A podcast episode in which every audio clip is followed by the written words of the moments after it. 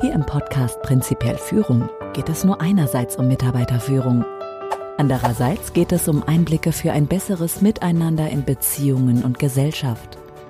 Und ebenso um relevante Informationen und Zusammenhänge für Ihr ganz persönliches Leben.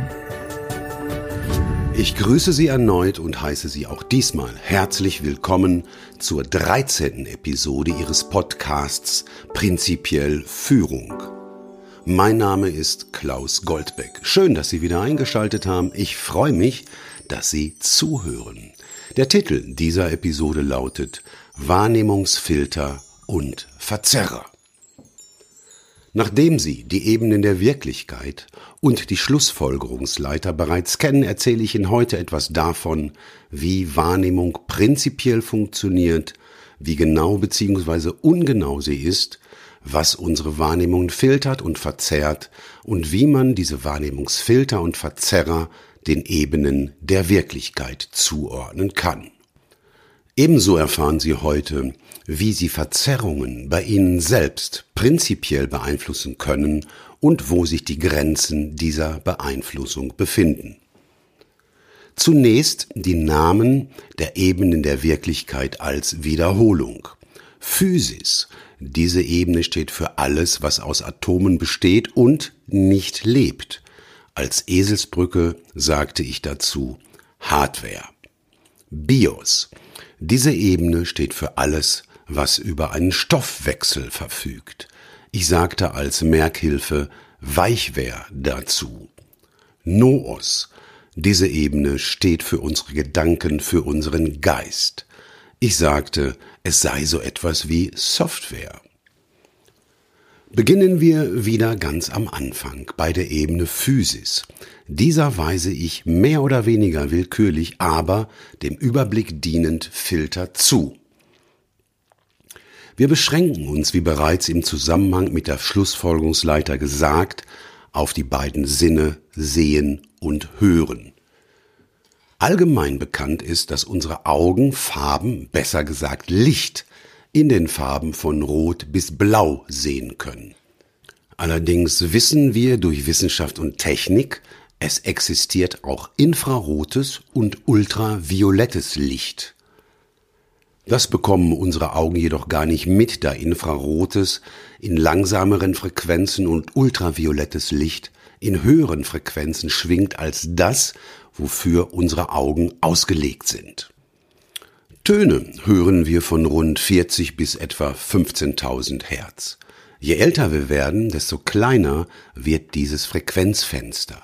Allerdings wissen wir, dass Ultraschall, also Frequenzen weit über 15.000 Hertz, ebenso existieren wie Infraschall, also Frequenzen unterhalb von 40 Hertz. Für ein leichteres Verständnis in einem griffigen Modell interpretiere ich diese Fakten so, als wenn wir Filter vor unseren Sinnesorganen hätten. Diese Filter lassen nur das durch, was wir wahrnehmen können. Alles andere wird weggefiltert. Wozu? Weil die von uns wahrnehmbaren Frequenzen für das Überleben im Urwald perfekt geeignet sind. Kommen wir zur zweiten entwicklungsgeschichtlichen Ebene, BIOS. Hier geht es bei der Filterung und Verzerrung um die biologische Struktur unseres Gehirns. Die hat sich natürlich evolutionär entwickelt. Darf ich Sie erneut zu einem inneren Film einladen? Prima. Genauer gesagt, es sind zwei miteinander zu vergleichende Kurzfilme. Im ersten Film schauen sich doch bitte mal Ihr Auto auf einem ansonsten freien großen Parkplatz aus genau zehn Metern Entfernung an. Messen Sie nun bitte die Länge Ihres Fahrzeugs am ausgestreckten rechten Arm anhand Ihrer gespreizten Finger. Nehmen wir an, Ihr Auto ist aus Ihrer Sicht so lang wie die Strecke zwischen kleinem nach außen gespreiztem Finger und der Spitze Ihres Daumens. Ende des ersten Kurzfilms. Nehmen Sie nun Ihr Auto und fahren es an den Fuß eines Turmes, der ebenfalls zehn Meter hoch ist. Nun beginnt Kurzfilm 2.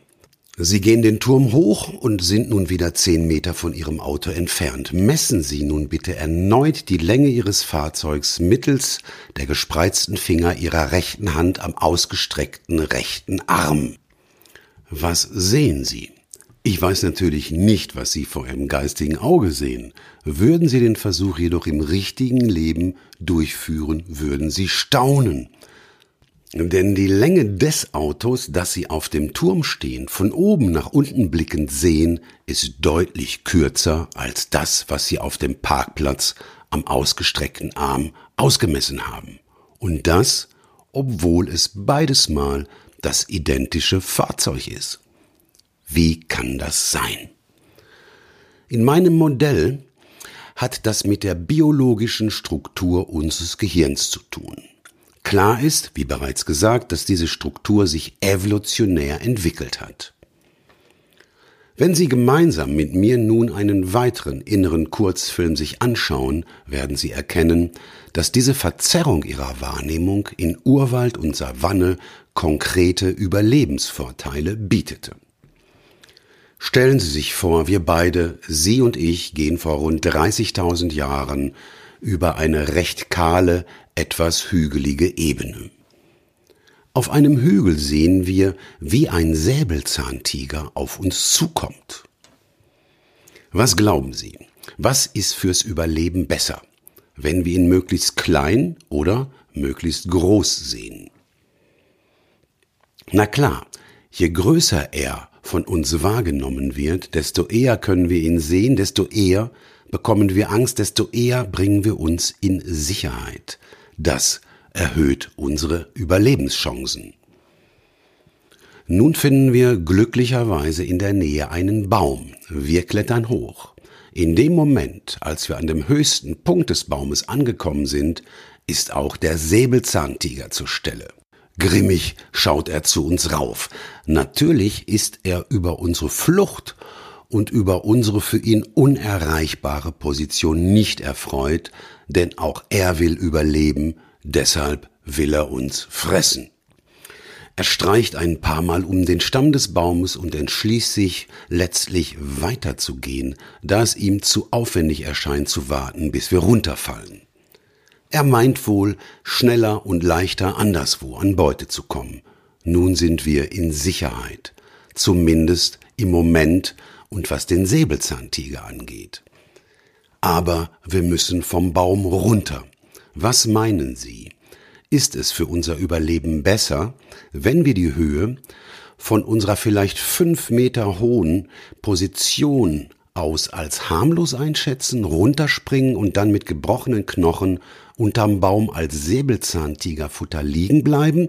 Oder wenn wir die Höhe als gefährlich erkennen, Angst bekommen, weil von oben alles so klein aussieht und deshalb ganz langsam am Stamm herunterrutschen? Sie sehen, auch hier können wir den evolutionären Sinn unserer Wahrnehmungsverzerrungen erkennen. An den Wahrnehmungsfiltern und Verzerrern auf der Ebene Physis und Bios können wir allerdings aktuell nichts beeinflussen. Hier benötigen wir Demut. Mut hingegen brauchen wir, um die Filter auf der Ebene der Gedanken, auf Noos zu beeinflussen. Denn hier können wir tatsächlich spürbaren, unser Leben erweiternden Einfluss nehmen. Hier können wir uns selbst führen, unsere Wahrnehmung und somit uns selbst bewusst und zielgerichtet beeinflussen. In meinen Veranstaltungen lasse ich meine Teilnehmerinnen und Teilnehmer bewusst erleben, dass sie nicht das sehen, was tatsächlich vorhanden ist, sondern nur einen recht kleinen Ausschnitt davon. Und das kann schon richtig unangenehm sein, wenn man erkennt, dass jeder in seiner eigenen Welt lebt und gar nicht mitbekommt, was da alles so um einen herum passiert. Dazu bin ich zumindest im Moment bei meinem Podcast leider noch nicht in der Lage, da ich hier gezwungen bin, einen Monolog zu halten. Aber es gibt ja YouTube. Da können Sie gleich mal reinschauen, wenn Sie mögen, lassen Sie sich aber zunächst bitte erzählen, um was es bei dem betreffenden Video geht. Dieses Video steht übrigens exemplarisch für viele, viele andere Experimente, die allesamt das Gleiche belegen. Wir sehen nicht das, was da ist. Unsere Wahrnehmung ist nämlich gefiltert. Von dem, was da ist, kommt nur ein kleiner, oft sogar zusätzlich verzerrter Teil in unserem Bewusstsein an. Das betreffende Video diente zunächst einem wissenschaftlichen Experiment. Teilnehmer bekamen es vorgespielt, nachdem sie in etwa folgende Instruktionen vom Versuchsleiter erhalten haben. Sie werden gleich ein kurzes, rund eine Minute dauerndes Video sehen, auf denen zwei Mannschaften, eine davon ist weiß gekleidet, die andere schwarz, sich jeweils Bälle zuwerfen. Ihre Aufgabe ist es, die Ballkontakte der weiß gekleideten Mannschaft zu zählen. Geben Sie, wenn Sie sich das mal anschauen wollen, auf YouTube einfach die Begriffe Basketball, Affe, Experiment ein. Nach dem Video fragt der Versuchsleiter die Teilnehmer, wie oft der Mann im schwarzen Affenkostüm über das Spielfeld gelaufen ist.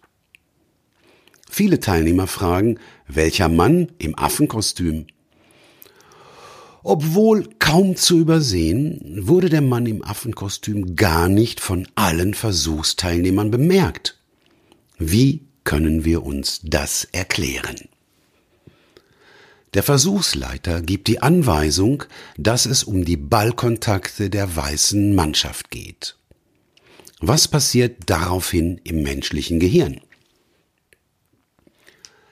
Dazu will ich kurz erklären, wie überhaupt das Zusammenspiel zwischen Sinnesorganen und Gehirn funktioniert. Auch dieses Zusammenspiel ist, wie könnte es anders sein, ein System.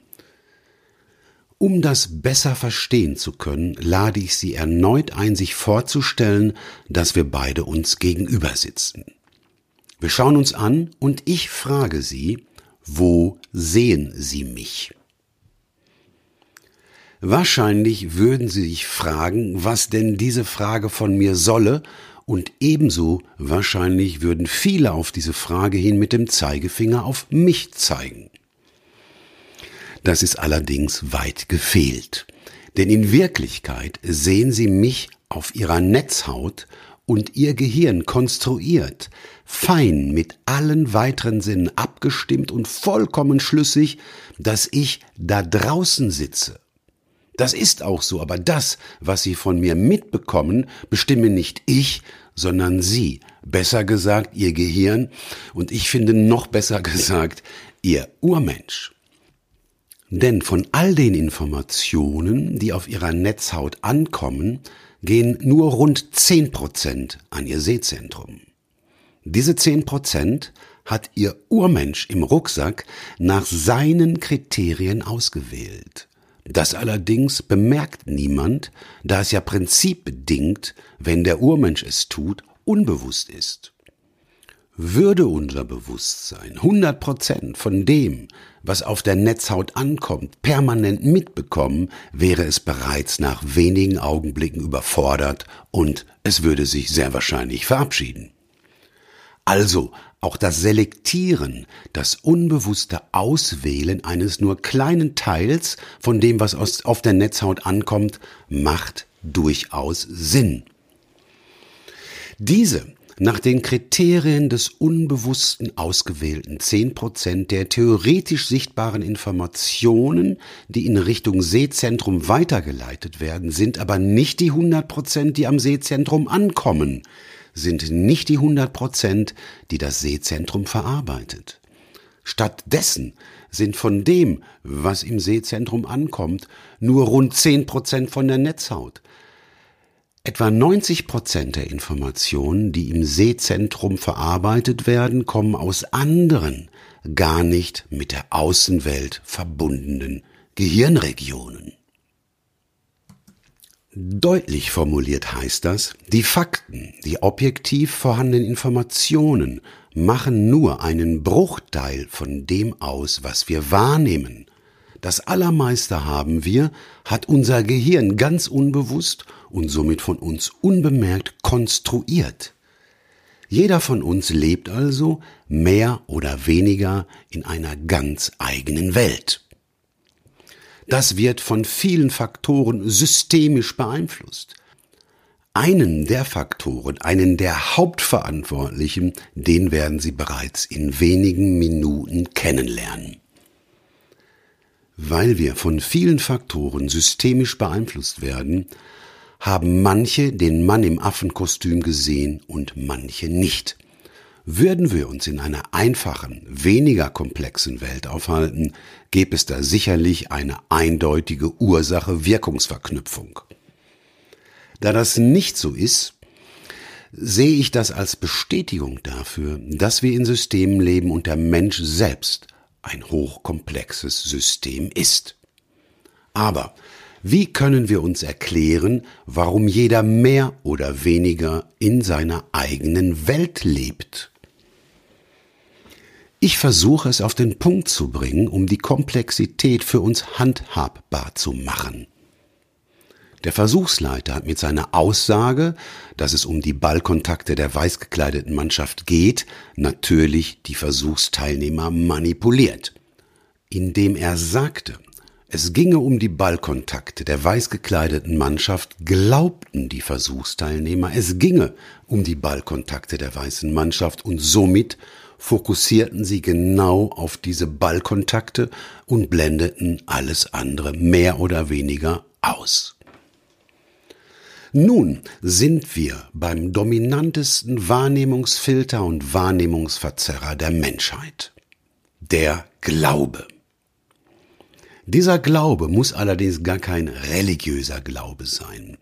Da es nicht ausschließlich um religiösen Glauben geht, sagt man auch Überzeugungen zu dieser wohl mächtigsten Einflussgröße überhaupt.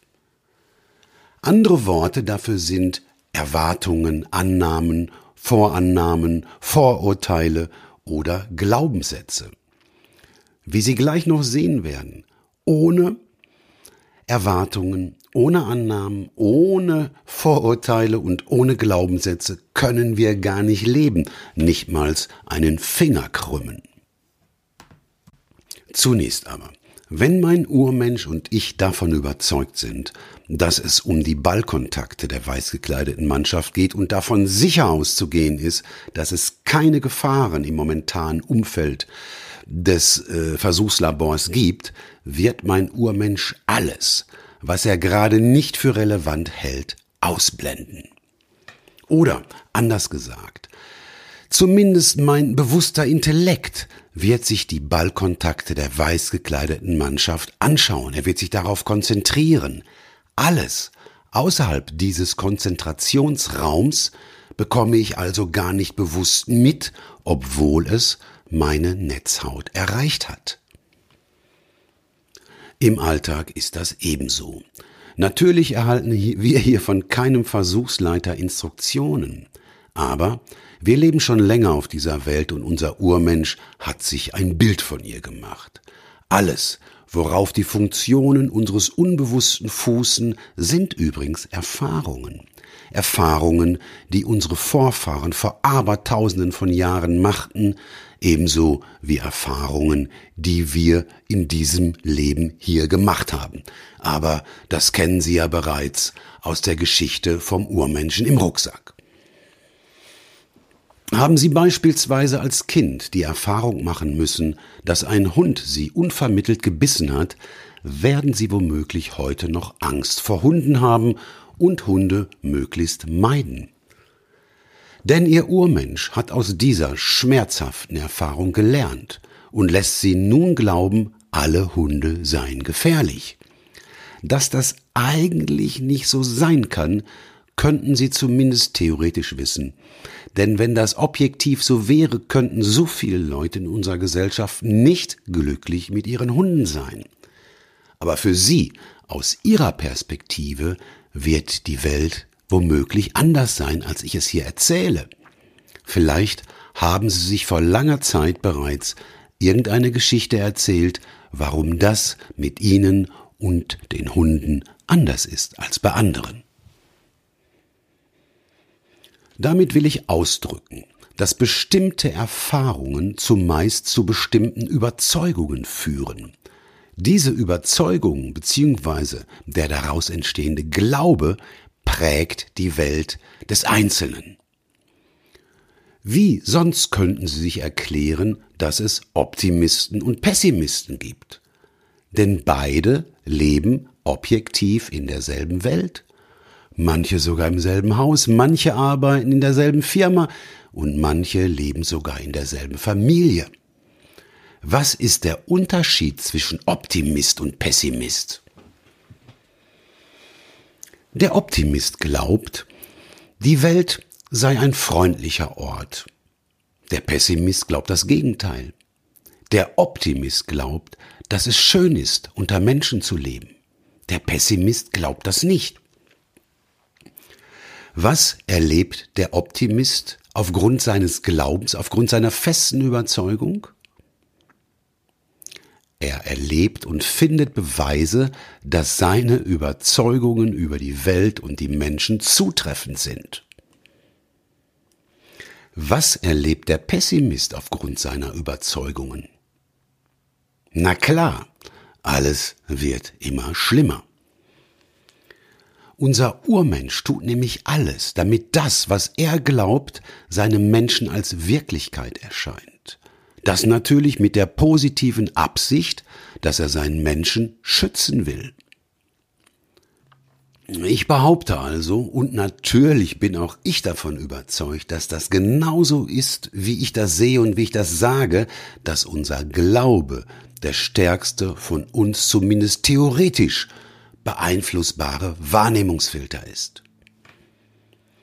Nun müssen wir aber wie immer das Vermengte trennen und das Ausgeschlossene einbeziehen.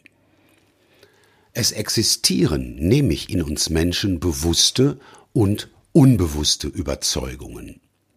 Die unbewussten sind die, die wir nicht aussprechen können. Wovon glauben Sie, gibt es mehr? Bewusste oder unbewusste Überzeugungen? Na klar, wie könnte es anders sein? Die Unbewussten sind wesentlich häufiger anzutreffen, auch dann, wenn man sie gar nicht bemerkt. Diese Behauptung möchte ich begründen.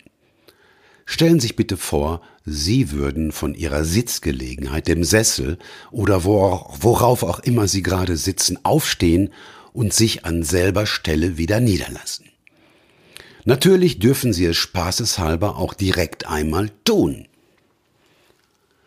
Nun checken wir doch mal, was Sie glauben mussten, um diesen Vorgang, allein das vom Sitzen aufstehen, was Sie täglich mehrmals tun, überhaupt tun konnten.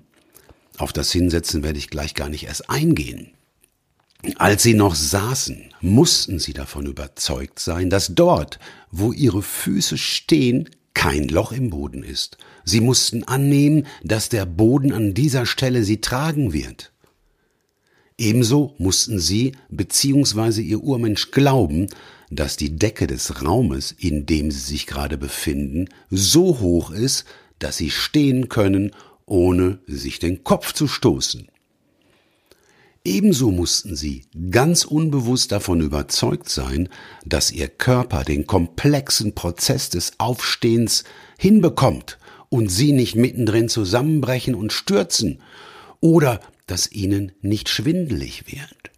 Sie merken, würden sie all das bewusst tun, brauchten sie sehr viel Aufwand und auch Zeit, um sich überhaupt bewegen zu können. Daran erkennen sie auch, wie schnell unser Bewusstsein überlastet sein kann. Daraus können Sie schlussfolgern, wie wichtig Ihr Urmensch im Rucksack ist. Darüber hinaus lässt sich erkennen, im Sinne ebenfalls von Schlussfolgern, dass sie ihren Urmenschen seit Babytagen gut trainiert haben. Denn erst durch ihr Training von alltäglichen Prozessen wie Aufstehen und Hinsetzen haben sich diese Prozesse automatisiert. Sie sind unbewusst geworden. Erst durch den Urmenschen im Rucksack, erst durch unser Unbewusstes sind wir überlebensfähig. Natürlich verfügen Sie und ich auch über bewusste Überzeugungen, wie dass Sie beispielsweise Ihren Mann oder Ihre Frau lieben, dass Sie in Ihrem Leben Erfolg haben werden oder nicht, dass Ausländer gut oder schlecht sind und vieles, auch sehr viel differenziertes mehr. All diese Überzeugungen wirken sich auf unsere Wahrnehmung aus darüber hinaus auf unsere Urteile und darüber hinaus auf unsere Schlussfolgerungen und somit auch auf unser Denken und auf unser Tun. Neben den bewussten und unbewussten Überzeugungen existieren allerdings zwei weitere grundlegende Arten von Überzeugungen, die jeweils sowohl bewusst als auch unbewusst sein können. Von letzteren gibt es selbstverständlich Millionenmal mehr. Das, was ich hier meine, sind einschränkende und auf der anderen Seite erweiternde Überzeugungen. Nun zur Definition. Erweiternde Überzeugungen geben uns mehr Möglichkeiten zu denken, zu handeln, zu leben. Einschränkende Überzeugungen nehmen uns Möglichkeiten zu denken, zu handeln, zu leben. Ich will mich an einem Beispiel versuchen. Wie Sie wissen, bin ich sowohl Facharbeiter als auch Ingenieur. Nehmen wir an, ich hätte als kleiner Junge geglaubt, ich wäre technisch ungeschickt. Dabei spielt es keine Rolle, ob man mir diese einschränkende Überzeugung eingeredet hätte oder ob ich sonst wie an sie gekommen wäre. Hätte ich dann wohl den Wecker meiner Eltern oder den Fotoapparat meines Onkels auseinandergeschraubt, wenn ich geglaubt hätte, ich wäre technisch ungeschickt? Wohl eher nicht. Wenn ich dann mit meinem Kinderfahrrad unterwegs gewesen wäre und die Kette wäre abgesprungen, hätte ich dann wohl versucht, sie selber wieder drauf zu machen? Eher nicht. Und wenn, dann hätte ich sie wahrscheinlich nicht wieder drauf bekommen, da ich mit dem Handhaben von technischen Dingen keinerlei Erfahrung gehabt hätte. Und wenn ich es versucht hätte und es hätte nicht geklappt, was hätte ich wahrscheinlich über mich selbst gedacht? Was hätte ich über mich angenommen? Was über mich geglaubt? Siehst du, Klaus, du bist technisch ungeschickt. Lass lieber die Finger davon. Das Ergebnis meiner Handlungen wäre also nur eine Bestätigung meiner vorherigen Annahmen. Wenn man von einer einschränkenden Überzeugung wirklich überzeugt ist, tut man nämlich alles, um diese Überzeugung zu bestätigen. Und wenn man es unbewusst tut, man tut es. Einschränkende Überzeugungen sind also sich selbst erfüllende Prophezeiungen.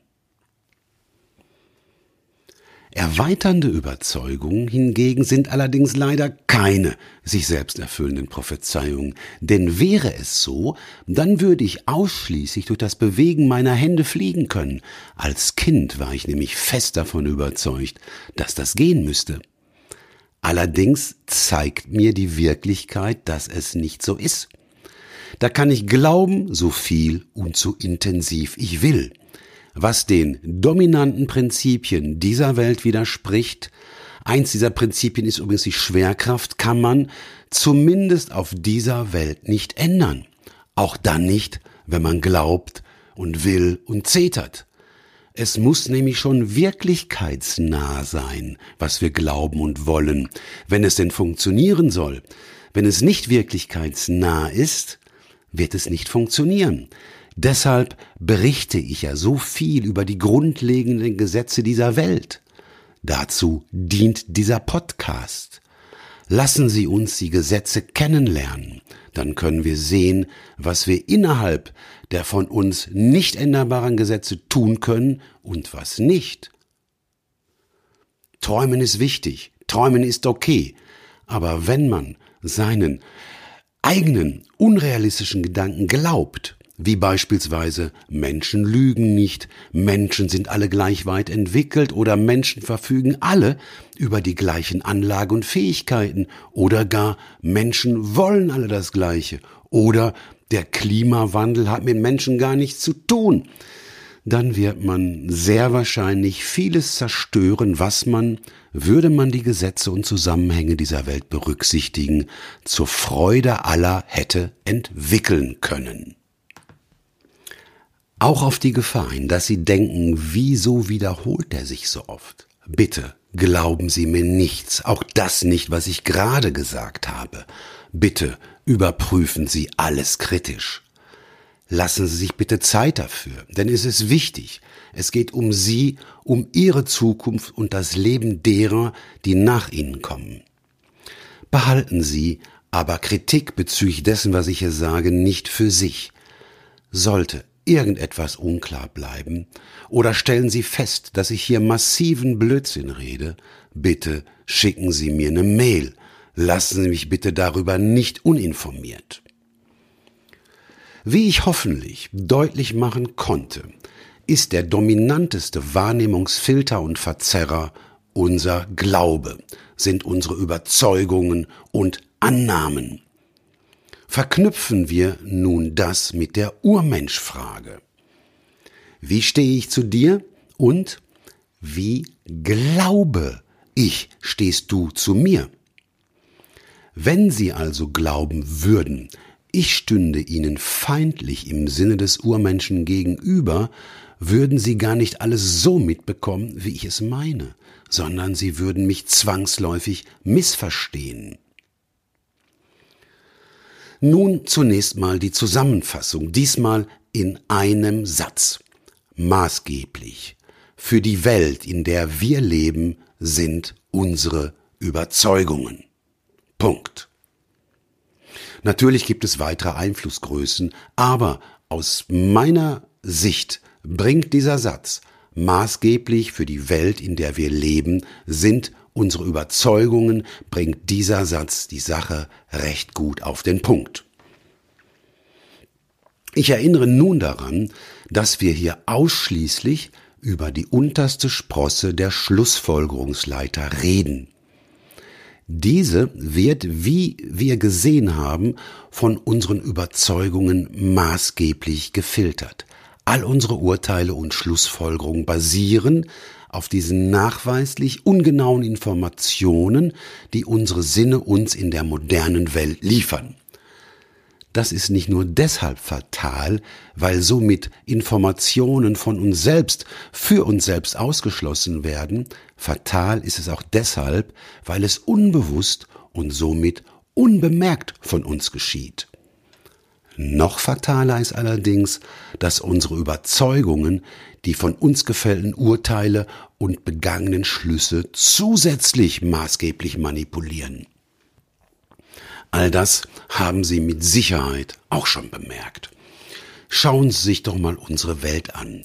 Sicher werden Sie bemerken, dass Menschen mit einem fundamentalistischen Glauben, mit radikalen Einstellungen, Menschen, die zu Extremen neigen, die sich sicher sind, die Welt mit einfachen Worten erklären zu können, solche also, die immer Recht haben, und das unabhängig davon, ob ihre Überzeugung religiös oder weltlich begründet sind, sich bezüglich ihrer Wahrnehmung einer interpretierbaren Welt so sicher sind, dass sie nichts anderes zulassen können, weil sie gar nichts anderes wahrnehmen.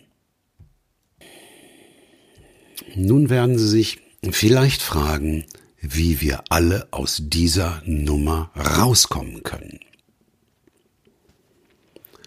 Erste Schritte dazu erhalten Sie direkt in der folgenden Episode mit dem Titel Die innere Haltung und Ist-Du Freunde. Auch die Episode Das Drama-Dreieck enthält entscheidende Informationen hierzu. Bitte bedenken Sie allerdings, wir befinden uns hier in einem System. Da kann eine einzelne Episode gar nicht ausschlaggebend sein es sei denn, sie schließen aus und vermengen. Hier wird nämlich jede einzelne Episode zu etwas Größerem, hellen Ganzen beitragen. Alles wird sich miteinander verknüpfen. Zu etwas Ganzem, was im Moment noch gar nicht umfasst werden kann, weil noch viel zu viele Informationen ausstehen. Ich hoffe, auch heute war etwas für Sie dabei. Vielleicht etwas, was Sie nicht glauben mögen. Oder vielleicht etwas, was Sie interessiert und Sie sich ein tieferes Verständnis für sich wünschen. Oder etwas, was Sie ärgert oder aufregt. Was auch immer. Ich wünsche Ihnen viel Spaß und Erfolg dabei, Ihre Gedanken zu prüfen und zu entwickeln. In der nächsten Episode geht es, wie bereits angekündigt, um die innere Haltung. Das ist übrigens auch nichts anderes als ein Glaube, eine Art von Überzeugung. Seien Sie gegrüßt, machen Sie es gut. Ich freue mich, wenn Sie bald wieder einschalten. Ihr Klaus Goldreck.